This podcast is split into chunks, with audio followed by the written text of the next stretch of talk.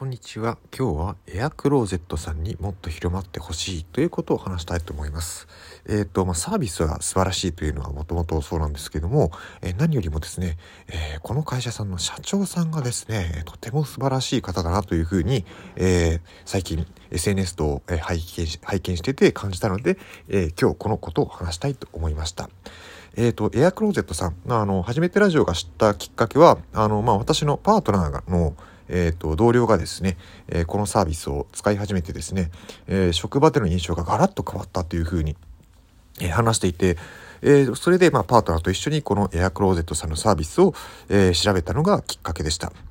いや、あの、パートナーも私もですね、えっ、ー、と、とても服を選ぶのが、え苦手です。まあ、とはいっても、パートナーの方は、まあ、あのまあ、やっぱり、えっ、と、ちゃんと普段から服に関する意識をしてることもあって、あの、とてもですね、えっ、と、まあの、服を、えー、ちゃんと選ぼうっていうふうにはしているんですけども、まあ、やっぱりですね、えっ、ー、と、服を買いに行くことがそこまで頻繁かって言われると、まあ多分本人曰くそうでもないっていうふうに言ってるんですよね。だってやっぱり多い人は本当に毎月毎月服を買いに行っては、あの、何か選んで、えー、で、いらない服は処分してっていうふうにしてると思うんですよね。で、エアクローゼットさんっていうのはそういう風な、あの、服を、ま、チョイスしてくれるっていう、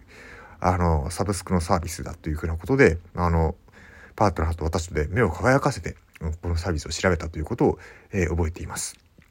で、えっ、ー、と、今日この話をしようと思ったのは、えっ、ー、と、まあ、それがきっかけでもあるんですけども、もう一つきっかけがあって、何かっていうと、えっ、ー、と、私の、えっ、と、使っているツイッターアカウント、まあ、同じ名前、この初めてラジオという名前で使っているツイッターアカウントがあるんですけども、まあ、そちらでですね、えこのエアクローゼットさんの社長、天沼さんっていう方ですかね。あの、この方の、えっ、と、ツイートを拝見しまして、あの、フォローしてたんですけども、いや、あの、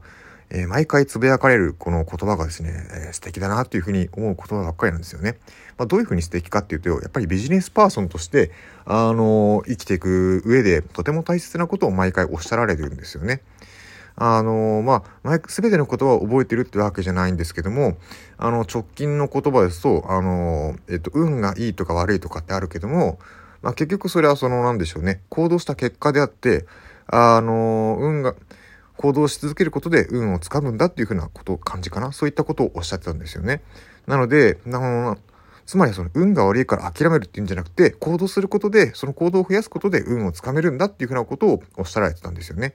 あの、おそらくこれはあの、えっ、ー、と、ワママ様のそのツイートを拝見する限りは、これまでのキャリアの中で培われた、えー、そういった教訓を話されてると思うんですけども、いやー、本当ですね、見るたびにですね、ああ、自分もこういうふうな、えー、言葉を糧にあの人生もっともっと、えー、輝かせていきたい、輝かせていきたいなというふうなことを毎回たくさんおっしゃってくれるんですよね。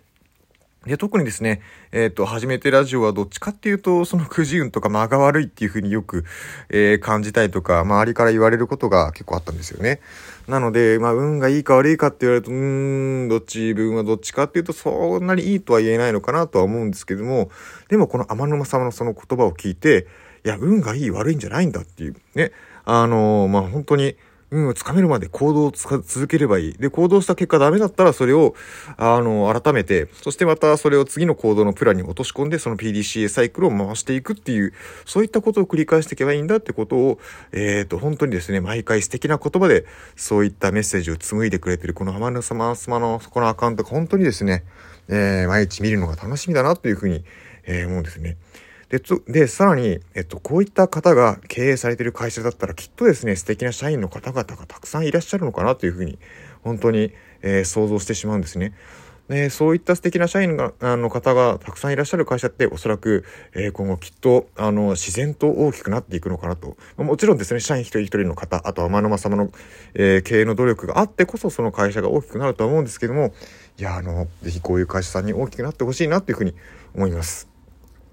で、まあ、あの、いずれどこかで、えー、初めてラジオもこういった会社さんと関われたらなっていうふうに、まあ、密かには思っているところですけども、もう、まあ、初めてラジオはちょっと地方住まいなので、まあ、縁があるかどうかわからないんですけども、まあ、こういった形で一つ応援をして、もっともっとこういった、えっ、ー、と、エアクローゼット様のようなサービスが、えー、広まっていってほしいなというふうに、心の底から思う限りです。えー、そして、天沼社長、えー、本当に応援しております。えーここまで、えー、初めてラジオの配信でした。では、失礼します。